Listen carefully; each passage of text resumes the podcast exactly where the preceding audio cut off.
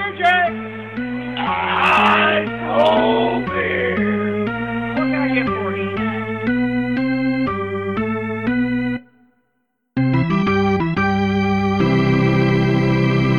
Hello，欢迎收听棒球伊甸园第二十五集，我是 Adam。那上一集我们在迈阿密，这一集我们要去加拿大多伦多。我记得当时我是住在海滩旁边的一个青年旅社，我还记得那个场景哦，就我很焦急的在我的上铺的床，在研究加拿大的签证，因为当时我去的时候，我以为加拿大的签证是很快的，就是可能类似免签或是呃，你只要申请一下电子签证就过了，但后来发现不是，所以我申请加拿大签证还必须要等三天左右才能得到签证。所以当时我有点慌，因为我是到后来才发现哦，因为其实行程已经到后半段了，很多事情都是呃在台湾是没有先做好规划的，就等于有点像灵机应变了。那当时我还记得，我就坐在上铺，我很很担心说啊，我会不会飞到多伦多，结果没办法入境，然后因为加拿大是另外一个国家了嘛，所以诶，当时有点担心。不过后来还运气蛮好的啦，那我去只有去一天啊，就一两个晚上。两夜一天两夜这样子，所以其实很快就离开了多伦多。然后我也没有换加币哦，没有换加拿大币，就是拿美金进去这样。那我在这边也给大家一个安排行程上面的建议哦，因为我刚刚有提到说我是从迈阿密飞到多伦多。那其实原本一开始我的规划是呃美国的西部，然后中部，然后东部，其实就跟这个大联盟的分区是一样的。那我原本想说，诶、其实多伦多飞到东北部，飞到纽约的大城市跟大城市互飞，应该也比较便宜，而且也不会太远。但后来其实发现，呃，我应该要去底特律的时候，或是我去克里夫兰的时候，先去多伦多，这样比较近。那这个距离也比较不会拉这么远，因为你从迈阿密飞到多伦多，其实这个距离还蛮远的，且通常都要转机。我没有记错的话，其实我就是在底特律转机的。那底特律其实离多伦多。大概三四个小时的车程，其实算蛮近的。当然你要跨过国境啊，但是呃，我觉得以规划行程上面来讲啊，之前我在讲克里夫兰的时候，我有讲到蓝鸟队嘛，很多蓝鸟队的球迷也来克里夫兰，因为没有太远。所以如果大家规划这个行程啊，你有机会，你有机会去底特律，你有机会去克里夫兰，你有机会去多伦多的话，其实你可以把这个三个城市考虑在一起。那反而是呃，像美国东北部的纽约啊，或 Boston。这些地方哦，反正它其实是离多伦多比较远的。那后来很顺利啊，到了多伦多。然后那一天我记得到了那一天是晚上，然后我没有订旅馆哦，我就想说，呃，我刚好要看礼拜天，那天是抵达那天是礼拜天啊，我要看五场的比赛，就中午的比赛。那我下了飞机以后，我想说啊，就熬到中午嘛。那我大概是我没印象没记错，应该是十一点钟到一点钟左右，这个下飞机的时候。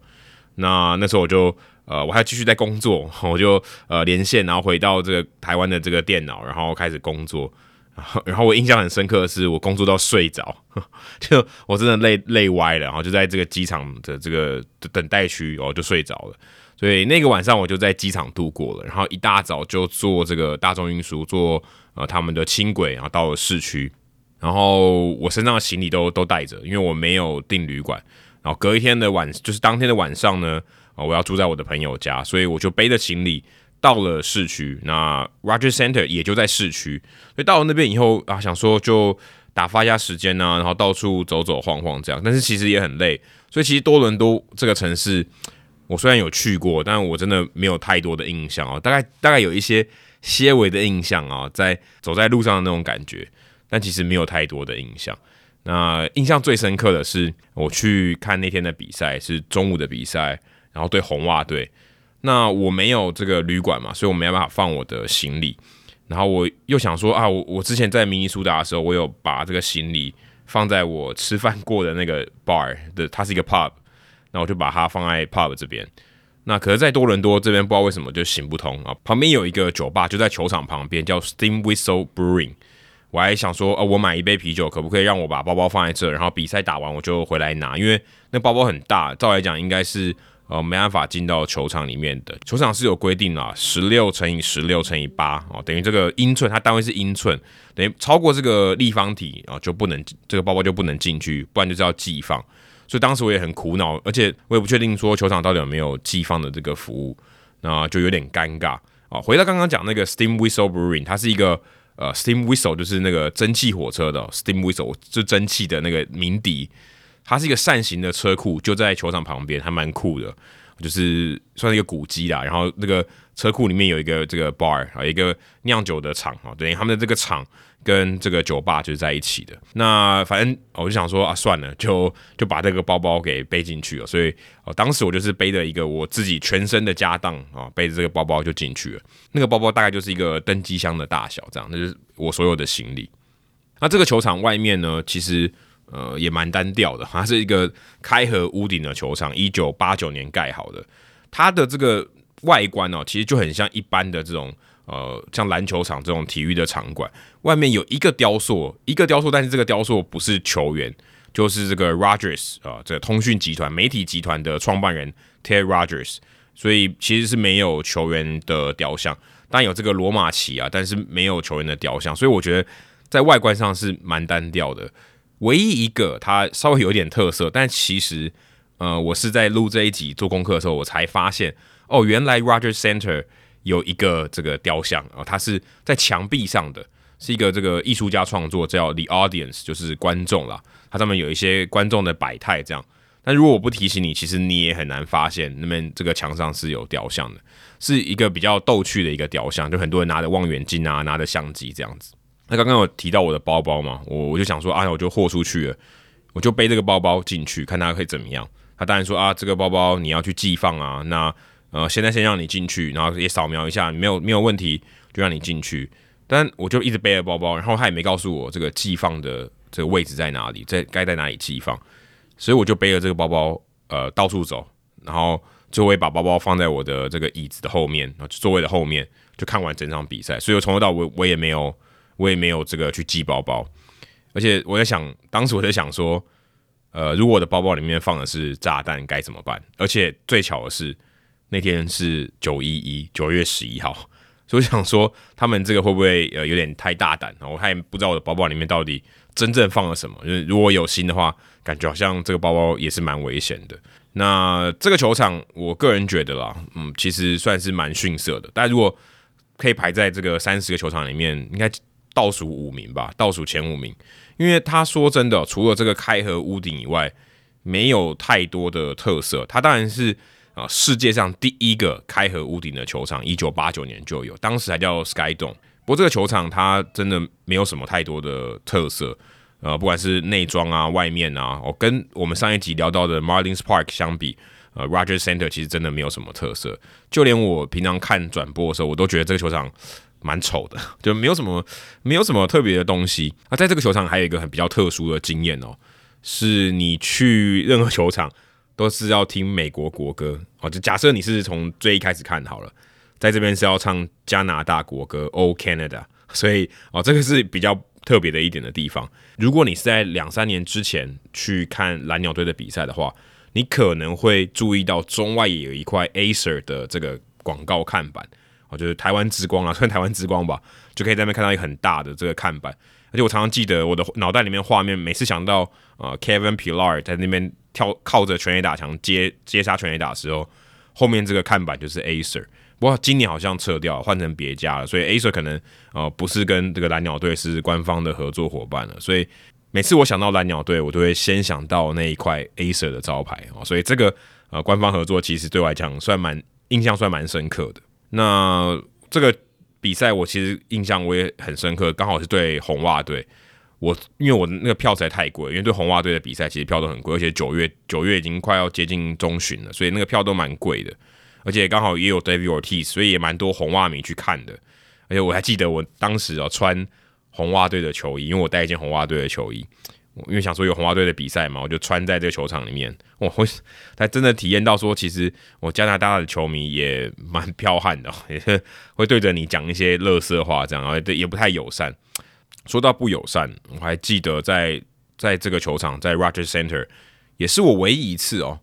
呃，我拿这个相机的镜头，我拿的是十八两百七，是旅游镜头，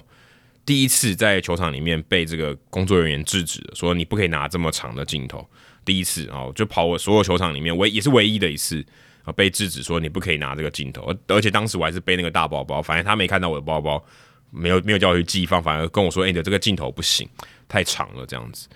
那再回到我们刚才讲说，我坐的那个座位，我是坐在。呃，差不多是呃靠近三垒侧啊，比较三垒跟本垒中间的那一侧的最上面一层的最后一排，所以我的后面那一排呢，基本上就是球场的这个围墙了，就最后就就就几乎是贴着这个墙壁了。那后面有一块小的空地，我就把它放我的包包放在那里，所以我记得非常非常高，然后那个位置看下去很远很远，而且呃。我当时没有带广角镜头，我刚才讲说我是十八两百七嘛，所以我要拍到旁边这个 CN Tower，就他们旁边有个电视塔是没办法拍的，就没办法拍到全部啦，没办法把球场的全部跟 CN Tower 全部拍在一起，所以只能拍到屋顶跟这个 CN Tower。那 CN Tower 可以算是呃 Roger Center 比较特别的这个地方，就它旁边有一个这个地标电视塔。不过如果今天你去的时候刚好屋顶是关着，你就看不到了。那我很幸运那天是五场的比赛，然后气候也很好。所以它的屋顶是打开的。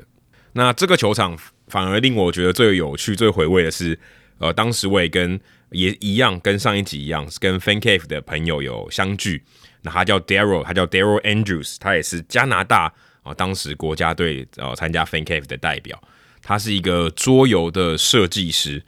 呃，这已经过了五年多嘛。他二零一三年我们认识他的时候，他就已经是桌游的设计师，到现在他都还是。哦、常常看到他到那些。呃，游戏的这个呃研讨会啊，去参加，他的工作很酷，所以那天我们也约了哈，我们就约在这个 Roger Center，然后也票也也买了，然后后来当天晚上我就去住他家，然后他再送我到机场这样，那我就跟他看了这场球，也也是一个相聚啦。有时候在美国，然后你跟朋友这个重逢 reunion 啊，感觉非常好。反而那场比赛打了什么，我其实都不太记得。后来查了一下，哦，原来那场比赛是一个打击的大战啊！我查了一下，是十一比八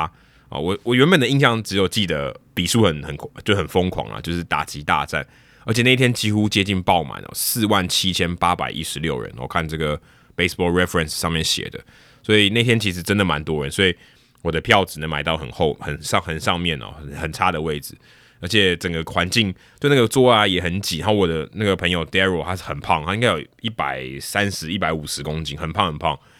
那反正我们就坐在那边哦，有点辛苦，但是呃回味起来反而觉得诶，跟 Daryl 一起看球是一个还蛮好的体验。